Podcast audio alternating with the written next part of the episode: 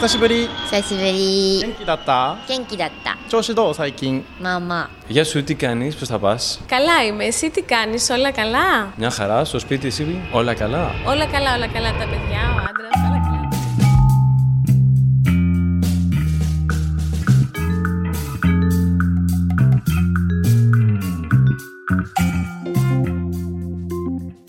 Oui, le monde est en suspens. Chacun se confine chez soi et attend que le coronavirus se fasse enfin la malle. Les pays ferment leurs frontières et chacun euh, gère la crise à sa façon. Avec quand même un point commun, avec quand même un point commun extraordinaire, les milliers de super-héros qui luttent contre ce Covid-19 qui nous empoisonne, les soignants.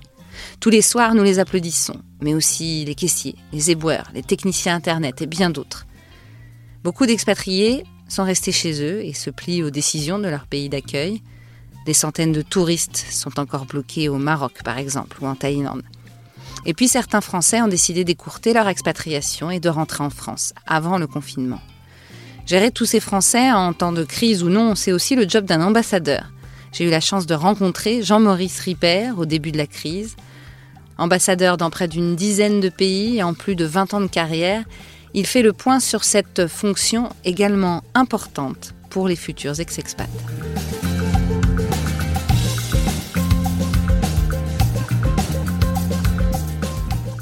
Épisode 8, saison 4, Monsieur l'ambassadeur.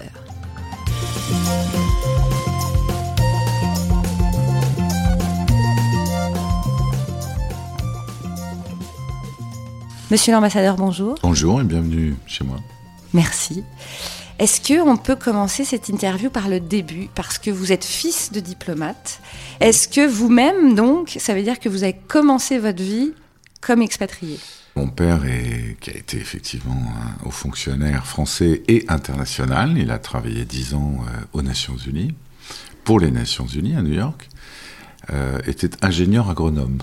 Et simplement, il se trouve que pendant sa carrière, il, euh, il a travaillé au commissariat général du plan. Je pense que les jeunes ne savent plus très bien ce que c'est, mais c'est une agence qui a été créée après la Deuxième Guerre mondiale pour reconstruire l'économie française, reconstruire la France, et qui notamment euh, avait intégré les équipes qui, euh, avec Jean Monnet, par ailleurs, avaient préparé la construction européenne.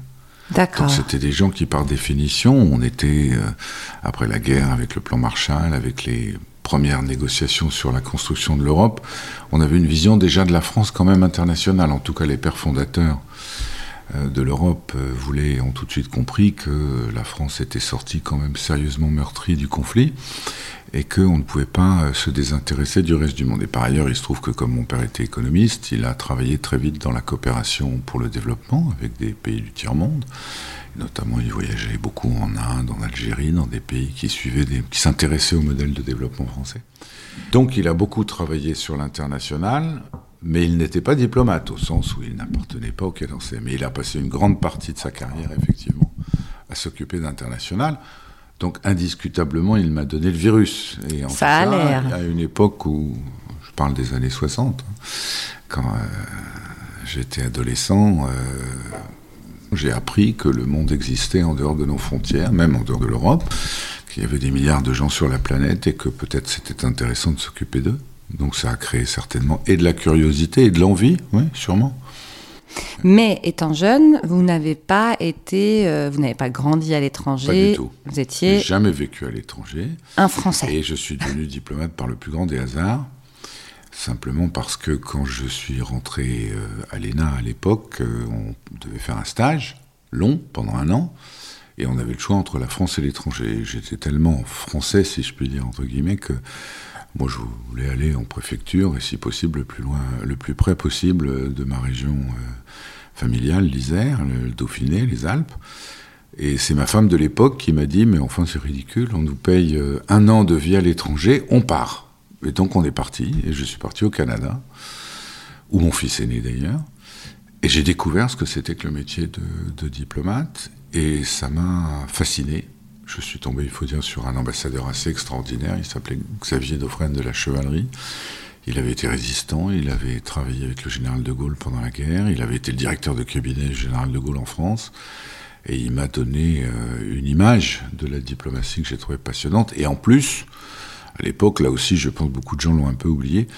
J'y étais en 1978, c'est-à-dire juste après la victoire des indépendantistes québécois, du Parti québécois, René Lévesque, au Québec. Et de ce fait, la France jouait un rôle très particulier au Canada à l'époque, puisqu'on était embringué, plus ou moins volontairement, dans les querelles euh, nationales, enfin querelles au sens positif. hein, Mhm. et, et donc c'était passionnant et j'ai trouvé ce métier extraordinaire et j'ai découvert ce que c'était que de vivre à l'étranger. Et donc je me suis pris de passion et pour le métier et pour la vie à l'étranger. Et donc voilà, j'ai décidé de devenir diplomate. J'ai eu la chance de pouvoir le faire. C'est une grande chance. 21 ans de vie à l'étranger sur 41 ans de carrière. dont 15 d'affilée, je viens de rentrer. Et combien de pays? Oh, je sais plus, 8, 9, 7, Voilà. 8, 9. Donc euh, vous pouvez nous dire un peu les... Le les- Canada, les États-Unis, euh, la Suisse parce que j'ai travaillé auprès des Nations Unies à Genève, donc c'était pour moi un poste très important. De nouveau les États-Unis à New York où j'ai siégé au Conseil de sécurité, et puis ensuite euh, la Grèce. J'ai eu la chance extraordinaire d'être ambassadeur. Euh, Los Angeles, donc ça je l'ai signalé déjà. Euh, la Turquie où j'ai été repré- j'ai représenté l'Union européenne. Et ça c'est une expérience vraiment intéressante, je pense, pour un diplomate français. Le Pakistan où j'ai travaillé pour le compte des Nations Unies, pas pour la France non plus donc. Euh, et puis la Chine et la Russie. Ça doit faire 7-8 pays, 10 pays, je ne sais pas. Comment euh, on fait euh, Après, vous allez nous expliquer euh, quel est le métier réellement d'un ambassadeur, parce qu'on se rend jamais compte. On se dit, on a tous dans la tête cette pub complètement débile des chocolats. non, mais vous voyez, les gens, les gens de tous les jours, ils, ils sont pas forcément à, se rendre Alors, compte de ce que c'est. Je vais revaloriser les chocolats en passant. Allez-y. Ça, ce qu'on montre, c'est ce qu'on appelle le métier de représentation. Et en fait, c'est très important. Et tout à chacun le fait. Quand vous voyez vos amis à Paris parce que vous avez besoin d'eux, ou parce que vous voulez apprendre quelque chose, ou parce que vous voulez leur passer un message, vous faites exactement la même chose.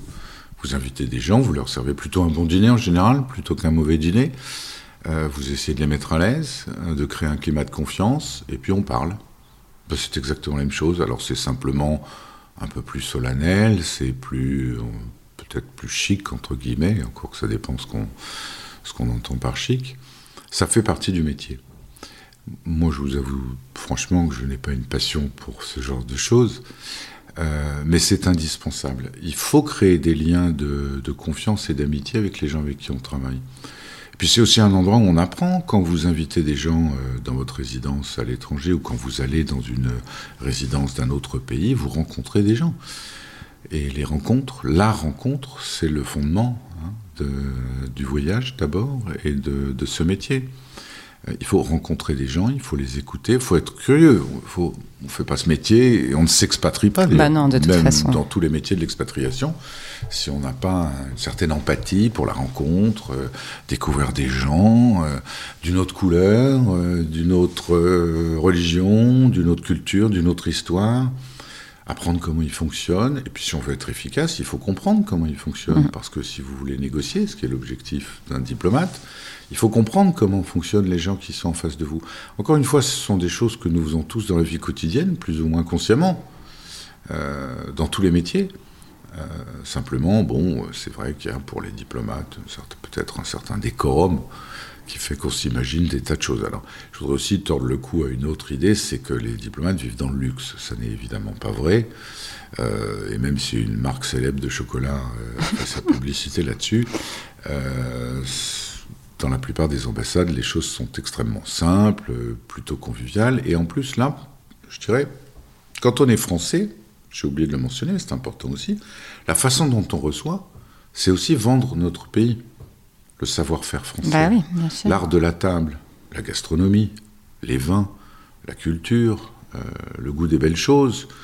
Quand vous recevez bien des étrangers qui viennent chez vous dans votre ambassade et qui sont bien reçus, qui mangent bien, que l'ambiance est agréable, qu'on parle de choses intéressantes sans pour autant éventuellement euh, euh, que le ton monte trop, vous donnez une image de la France qui donne envie aux gens ensuite peut-être d'aller dans un magasin où on vend des produits français. Mhm. Donc ces, réceptions, c'est aussi quelque chose qu'on fait pour vendre l'image de la France. Et c'est ce qui fait aujourd'hui, ça je pense c'est important de le mentionner pour les gens qui, nous écoutent, c'est que euh, aujourd'hui, euh, ça ne coûte pas très cher aux contribuables, contrairement à ce qu'on pourrait croire. Euh, et je peux vous dire par exemple que dans mes deux derniers postes, à Moscou et à Pékin, je pense que j'ai financé la quasi-totalité de l'ensemble des réceptions que j'ai données avec du sponsoring, en faisant appel euh, à des fabricants, des sous-traitants, des gens qui avaient envie de mettre en valeur ce qu'ils faisaient. Donc je leur fais de la pub. Et si les produits sont bons. Bah oui, surtout que je suppose qu'avec les années, vous avez dû vous rendre compte qu'il y avait de plus en plus de Français qui s'expatriaient, non? Oui. dans, dans tous ces De pays. plus en plus, et surtout dans des secteurs euh, des- des- avec des profils très différents. Ce qui est très frappant, je trouve, enfin, ce, que, voilà, ce qui m'a frappé dans ma, dans ma vie professionnelle à l'étranger, c'est qu'il y a de plus en plus de jeunes qui Mm. s'expatrient, non pas parce que leurs pa- leurs parents s'expatrient et les emmènent, Mm. mais parce qu'ils ont envie de l'expatriation. Alors il y a euh, ce qu'on sait depuis toujours, les financiers qui vont dans des banques au Japon, à Hong Kong ou je sais pas où. Les gens qui partent en Afrique faire de la coopération, mais vous avez maintenant des centaines de start-up, de jeunes entrepreneurs qui vont créer leur petite société, qui est en Asie, qui est en Amérique latine, qui est en Afrique, en fonction de leur goût, ou en Europe, évidemment. Et puis il y a ces fameux visas qui sont quand même chouettes pour les, pour les jeunes, alors, euh, on a les développé, PVT. oui, bien euh, sûr, on a développé des formes de, de vacances-travail, de visa-travail. Les études aussi, il faut, Oui, c'est très fait. Quand j'étais jeune, Erasmus n'existait pas. hein. Éventuellement, c'était la mode après la guerre. euh, on allait faire euh, quelques mois en Allemagne parce qu'on travaillait à la réconciliation franco-allemande. J'avais un correspondant allemand, donc on allait passer deux mois comme ça, où on allait à Londres apprendre quand on avait des sous pour apprendre un peu l'anglais. Mais avec Erasmus, tout a changé, puisque les étudiants, euh, même sans argent, euh, peuvent aller passer six mois dans une université à l'étranger. Ça leur fait découvrir l'étranger, ça leur donne le goût, même chose, de l'expatriation, euh, du voyage, de la rencontre. Et souvent, ils tentent leur chance après, avec des partenaires qu'ils ont parfois rencontrés pendant euh, leurs études à l'étranger.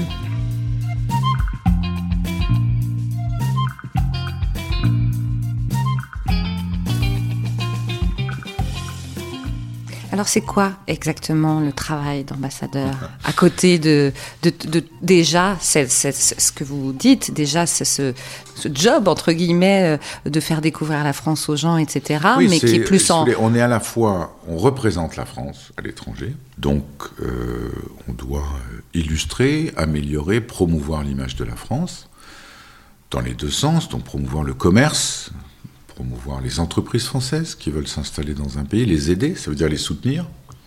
Un ambassadeur aujourd'hui passe, moi j'ai passé en gros, j'ai fait des, des, des évaluations de mon temps de travail, je passais entre 40 et 45% de mon temps euh, à soutenir le business d'accord c'est-à-dire à aider des entreprises à rencontrer dans les pays à économie dirigée, hein, comme c'est le cas euh, en Chine ou en Russie, euh, ou d'une certaine façon en Turquie, à rencontrer des autorités politiques, à monter des opérations de promotion, euh, souvent à l'ambassade, euh, à faire de la publicité, à faire de la com, à faire des conférences de presse avec des patrons pour les mettre en valeur, euh, à développer leurs produits travailler pour le tourisme, pour faire venir des, des étrangers en France. 90 millions de touristes en France par an.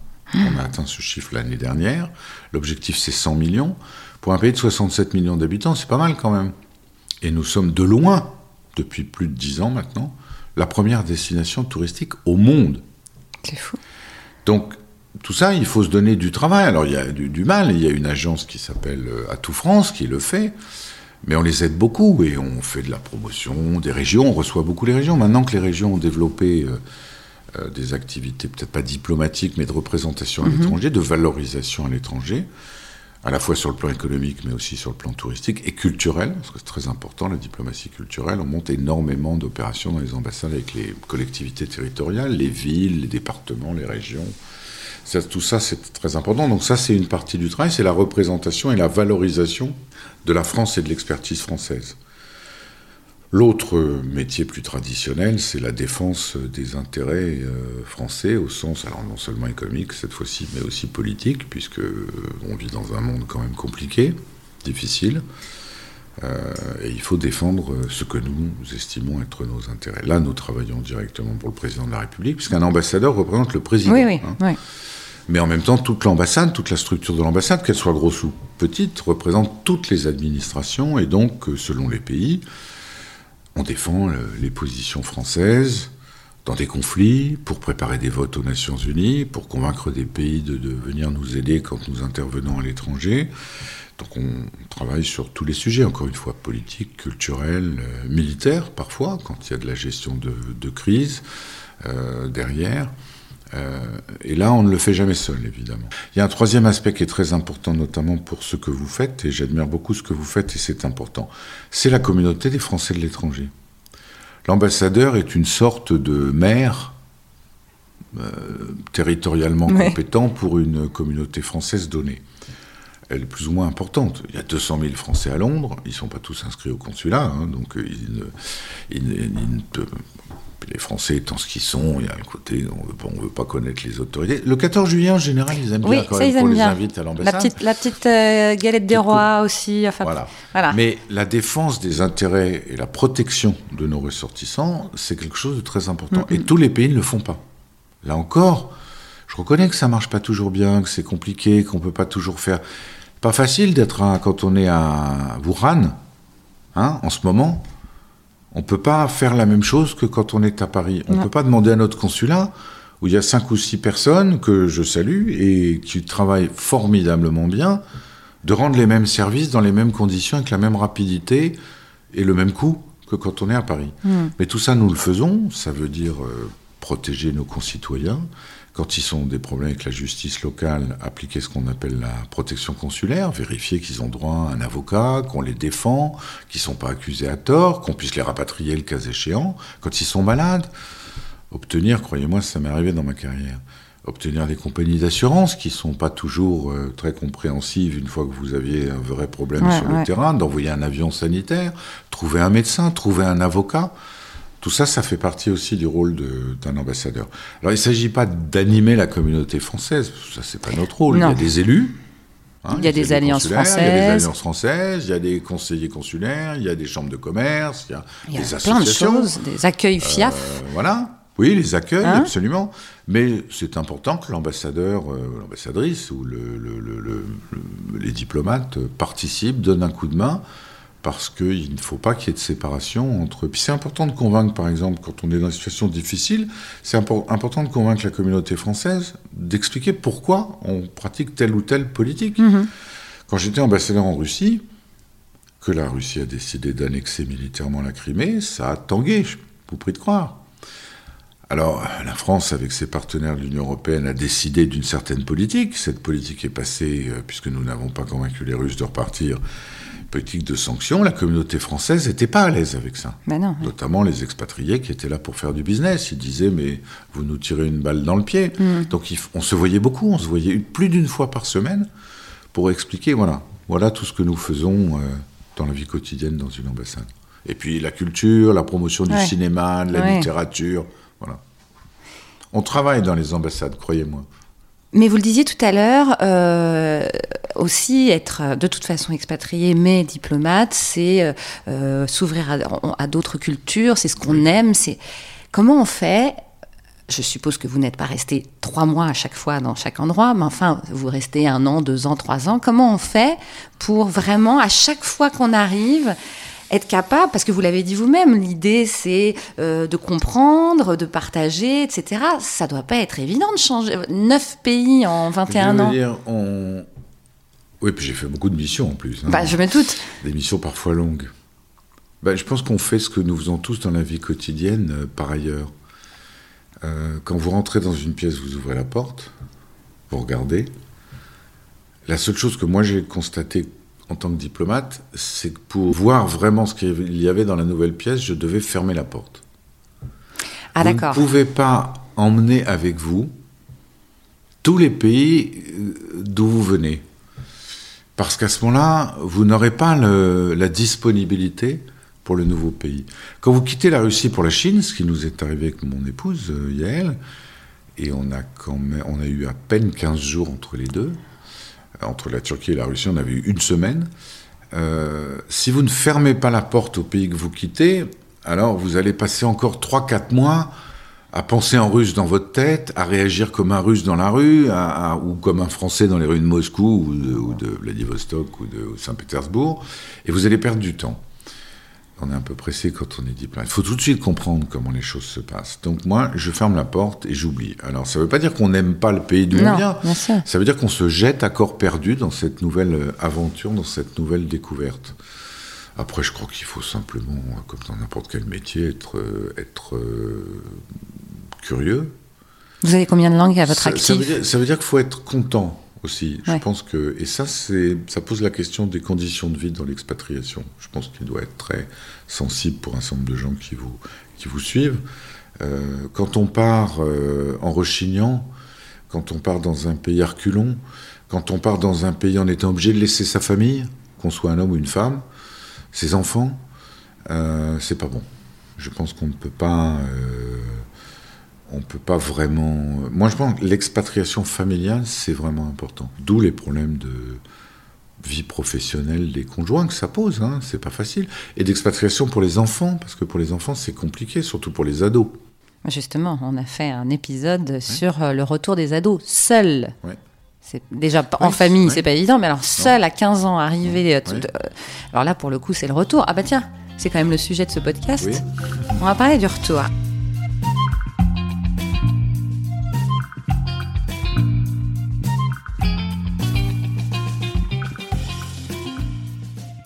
Avant de parler de votre retour, parce que vous venez de rentrer, est-ce que vous, vous l'avez euh, vécu par rapport à, à tous ces Français que vous avez pu rencontrer Oui. euh, dans les pays différents où vous avez été, et peut-être pas de la même manière Ces gens qui venaient vous voir en disant, bon, maintenant, faut qu'on rentre, mais euh, on flippe, on sait pas. Je pense que depuis toujours. Alors moi j'ai, il se trouve que par ailleurs dans ma carrière j'ai travaillé euh, à deux reprises euh, au- pour les services du Premier ministre et que j'avais dans mon portefeuille à l'époque euh, les Français de l'étranger. Donc je peux témoigner du fait que ça fait des années et des années qu'on se préoccupe de savoir comment essayer d'améliorer euh, le retour, l'accueil, faciliter le retour, faciliter l'accueil, la réintégration pour des gens qui parfois sont partis depuis très longtemps, reviennent éventuellement avec des enfants qui parfois n'ont jamais connu leur pays d'origine. Bah non. Hein, puisqu'ils ils sont nés à l'étranger ou ils sont partis quand ils avaient Comme les miens. 3 ans. voilà, et finalement, on leur dit on va rentrer chez nous. Et ils vous disent bah, c'est pas chez moi. hein. Moi, mes copains, ils sont à Pékin, ils sont à Moscou, ils sont à Brasilia. euh, mes copains, ils sont. C'est quoi? Bon. faut que vous alliez écouter l'épisode euh, sur l'identité de nos petits ex-expats. Vous allez halluciner quand même. Il n'y en a pas Non, un qui se sent français. hein. Pas un. Alors, il y a ce que peut faire l'État ce que doivent faire les gens eux-mêmes. Ben voilà. hein, puisque soyons On- pas trop français, on demande de- on- on- moins d'État, mais on demande tout à l'État. Bon, il y a un moment où il faut tracer la ligne. Ce que peut faire l'État, et ce qu'on a essayé de faire, je pense, au ministère des Affaires étrangères, au ministère de l'Intérieur et au ministère des Finances, c'est d'essayer de simplifier les procédures. Mais d'abord, il a fallu des, des décennies pour arriver à convaincre l'administration française en général. hein. Le choc de simplification dont le président précédent parlait, donc moi j'étais au cabinet du Premier ministre à l'époque, 88, 89, 90, on a travaillé sur ce qu'on appelait à l'époque, on voulait créer des maisons de la France. C'est-à-dire un endroit où euh, les gens pouvaient euh, venir s'adresser euh, en même temps, dans un même lieu, essayer de régler l'ensemble de leurs problèmes, qu'ils soient de logement, d'allocation sociale, de trouver des Un guichet unique, scolaires. quoi. Alors un guichet Une unique sorte. avec plusieurs guichets, parce que Bien sûr, mais le même fonctionnaire peut pas être extrêmement compétent sur les impôts locaux et sur euh, l'apprentissage scolaire, mais enfin, c'était l'idée. et pourquoi ça, s'est fait. Ah. Je ne sais pas très bien combien de temps ça a duré, euh, mais je suis pas sûr que ça existe encore. Je pense que ça doit rester un objectif. Euh, Clairement, je peux vous et le dire. pour avoir navigué depuis trois mois, je m'en suis rendu compte moi-même, euh, ne serait-ce qu'au sein de l'administration fiscale, pour essayer de comprendre, quand on est un citoyen honnête qui dit simplement, monsieur, je voudrais payer mes impôts, comment je fais? Et on ne sait pas. incapable d'avoir une réponse en moins de six mois, c'est-à-dire quand vous avez déjà euh, violé la loi Voilà. et pas eu le temps de payer vos impôts. Donc là, il y a vraiment du travail à faire. Ah bah oui. Alors, quand même, il y a eu cet arrangement, il faut être, soyons honnêtes. Il y a quelques années, euh, bon, j'ai un peu oublié quand, 2015. euh, on a créé un centre des impôts spécialisés pour les Ah. Français de l'étranger. Ça a l'air de rien, mais c'était quand même un sacré progrès. Parce que ça veut dire que vous avez un interlocuteur pendant tout votre séjour à l'étranger. Et quand vous rentrez en France, jusqu'à votre prochaine déclaration, vous êtes toujours suivi par quelqu'un. Moi, de guerre lasse n'arrivant pas à, à trouver les correspondants qu'il fallait, comme tout le monde, j'ai fini par appeler euh, Noisy-le-Sec. euh, et je suis tombé sur une dame très gentille qui m'a dit Oui, oui, vous êtes bien chez nous, mais vous n'êtes plus chez nous, donc on vous dira plus tard, vous inquiétez pas, tout va bien. Bon, il y a eu des petits progrès comme ça. Je pense que la question scolaire est un énorme problème, tout simplement parce que là, pour le coup, il n'y a pas de guichet unique. Euh, c'est comme pour les impôts locaux, pas pour les impôts nationaux. Il y a, il y a un ministère de l'Éducation nationale, mais on ne peut pas écrire au ministre en disant voilà, je rentre, je vais habiter euh, privat dans l'Ardèche, où est-ce que je scolarise mon fils? Ça. Vous vous démerdez, vous Ouais. êtes censé le savoir. Euh, le logement est une horreur aussi. hein. Le logement est une horreur. Là, Malgré ce qu'a fait la sénatrice euh, Conway Mouret en 2015. le problème, c'est que le rôle de l'État, le logement est un acte privé. Je sais bien. En revanche, ça veut dire qu'il faut aussi mobiliser les collectivités territoriales. Non, parce que je vous parle de, pardon, de logement, parce que ça va avec euh, l'éducation aussi. oui, Puisqu'on c'est peut pas euh, sûr, inscrire nos sûr. enfants à l'école. Alors, soyons honnêtes, là, je pense qu'il faut faire des catégories. Quand vous êtes expatrié ou vous rentrez d'expatriation en ayant travaillé pour l'État ou en ayant travaillé pour une grande multinationale ou une grande compagnie, en général, oui, c'est plus il y a facile. des services qui vous aident. La relocation. Bah, oui, Bah oui, c'est ça. La difficulté, c'est pour euh, les gens qui sont partis pour une PME ou une ETI ou qui ont créé leur propre business. Ou en immigré comme ça. ou euh, simplement comme ça, ou des étudiants, etc. Bon. Là, c'est évidemment beaucoup plus compliqué. La difficulté aussi, on peut bien le comprendre, c'est qu'il faut faire du cousu humain. Il n'y a pas deux cas identiques. Non. Et la difficulté pour l'État, c'est que l'État est, est un- est une grosse bête euh, qui a du mal à s'adapter aux situations personnelles. Donc moi, je continue à penser que l'idée du guichet unique est magnifique dans sa simplicité et probablement très difficile à réaliser, sauf dans les grandes villes où on peut espérer. Bon, Donc vous êtes rentré il y a quelques mois. oui, cinq mois. Comment vous le vivez, à part ces problèmes administratifs? Parce que ça, c'est bon, c'est chiant, pardon, de parler Oui, comme ça, mais. non, euh, encore une fois, alors, chacun vit son expérience différente. Moi, je le vis très bien parce que. Voilà, parce que je rentre, je rentre. Moi, je suis une nature euh, optimiste. Et puis, euh, je pense que si j'ai aimé cette vie d'expatrié, c'est parce que j'ai une certaine adaptabilité au terrain. Euh, moi, je trouve que la France est un pays magnifique, est un pays formidable, et que j'aimerais que plus de Français s'en rendent compte. C'est un pays compliqué, c'est un pays difficile. Je dis pas que tout va bien, encore une fois, mais je pense que c'est un pays formidable. Deuxième raison pour laquelle je suis content de rentrer, c'est bon, je vois mon fils plus souvent, parce que mon fils est aussi expatrié. Il a, il a attrapé le virus. Il vit à Londres, c'est moins loin. Ah oui, Mais à Paris, je suis plus près de lui quand même qu'à Pékin. Vous savez, moi, ça fait 15 ans que je vois mon fils euh, une fois par an ou deux fois par an. Euh, donc ça, pour moi, c'est évidemment euh, un grand bonheur. Troisième raison, c'est que ça permet à, ma- à mon épouse de retravailler. Et je pense que c'est très important. Elle a accepté de cesser de travailler pendant plusieurs années pour que nous, parce que nous voulions nous expatrier ensemble. Et donc je trouvais normal euh, de lui rendre, de lui renvoyer l'ascenseur. Je trouve que c'est bien. Et je pourrais dire un mot, bah, c'est assez important quand même de le dire, parce qu'effectivement, on, revient à nos chocolats du début, c'est qu'on s'imagine que un diplomate, il, emmène sa femme et que euh, elle va presque pouvoir faire ce qu'elle veut, alors que pas du tout. Finalement, elle est une conjointe suiveuse, comme on Alors dit. déjà, euh, on va pas dire sa femme, parce qu'il y a Par- de plus pardon, en plus exactement. de femmes. qui- il y a quand même, aujourd'hui, on a fait un très gros effort. Vous avez aujourd'hui 35% euh, des ambassadeurs et des consuls généraux qui sont des femmes. mhm. Et donc ce ministère, euh, supposé conservateur, est un des ministères qui a le plus progressé. hein. la moitié des directeurs à Paris sont des femmes également. Donc il y a beaucoup de femmes ambassadeurs. Donc le problème du conjoint... Et le même de- dans l'autre sens. ouais. Il y a par ailleurs beaucoup maintenant de couples paxés ou de, de couples du même sexe, et donc ça pose toute une série de problèmes de reconnaissance sociale, de statut. Mhm. Des pays où les conjoints n'ont pas le droit de travailler, que vous soyez conjoint d'ambassadeur ou conjoint de premier secrétaire, ne change rien, où vous n'avez pas le droit, sauf à perdre votre immunité diplomatique. Et là, dans certains pays, ça peut être un peu embêtant, parce que ça donne un moyen de pression, il faut dire les choses euh, clairement. Euh, et puis surtout, les conjoints de chefs de poste, ça, il faut leur rendre hommage, travaillent en réalité. En Oui, fait, parce ils que- travaillent bénévolement Oui. pour la République, parce qu'ils organisent des soirées, ça prend du temps. Alors, on dirait c'est pas. Il y a des gens qui considèrent que c'est pas un travail. En tout cas, c'est pas un travail volontairement. euh, Quand, quand vous êtes psychologue, journaliste ou magistrat, organiser des soirées, c'est pas votre métier. Non. Donc, vous le faites pour rendre service à la République. Ou des soirées de promotion, des tournées dans les écoles.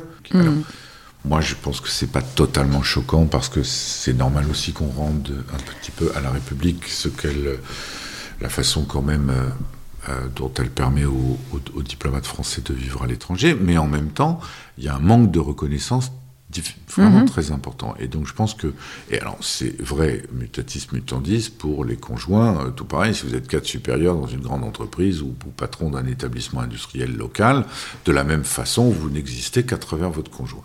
Donc c'est difficile et effectivement l'alternance est compliquée.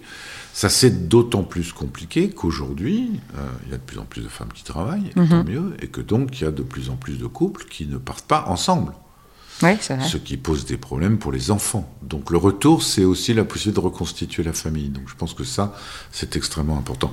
Et je ne parle pas des problèmes climatiques. En Chine, euh, la communauté française a commencé à diminuer, euh, que ce soit par le nombre de petites entreprises ou le nombre de Français euh, qui s'expatrient en Chine.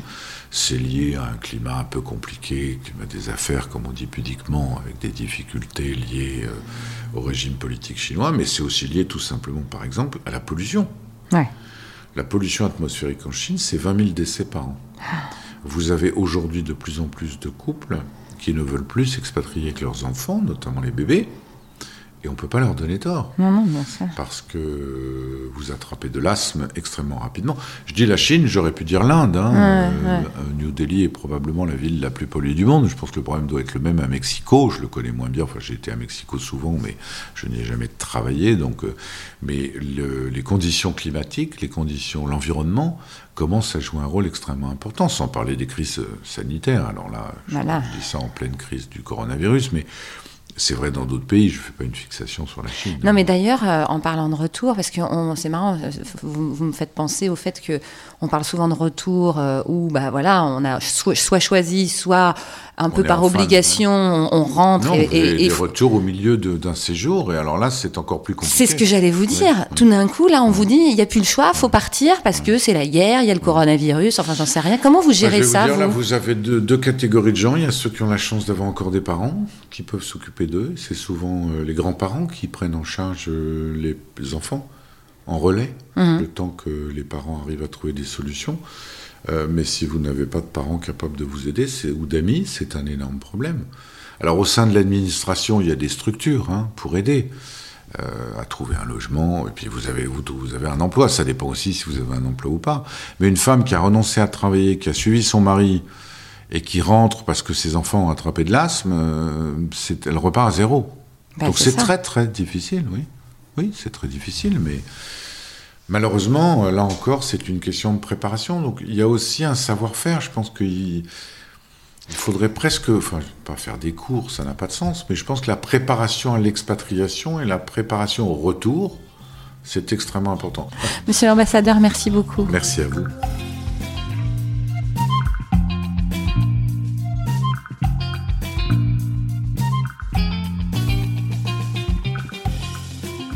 Merci d'avoir écouté cet épisode jusqu'au bout, car j'ai un petit message à passer. Si vous venez de rentrer en France à cause de la crise sanitaire, Ex-Expat, le podcast, aimerait vous donner la parole, que vous nous racontiez votre retour dans ces conditions.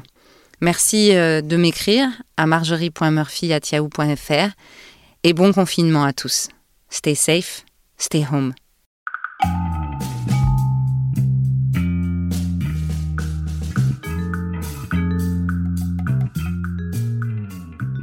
Ex-Expat le podcast, c'est sur toutes les plateformes d'écoute. Apple Podcast, Google Podcast, Deezer, Spotify et bien d'autres. Merci pour votre fidélité. N'hésitez pas à faire passer le podcast à tous ceux qui sont encore à l'étranger ou tous ceux qui veulent rentrer ou tous ceux qui sont rentrés en France. Et bien sûr, on se retrouve sur Facebook, Instagram, LinkedIn, Twitter, partout dans le monde.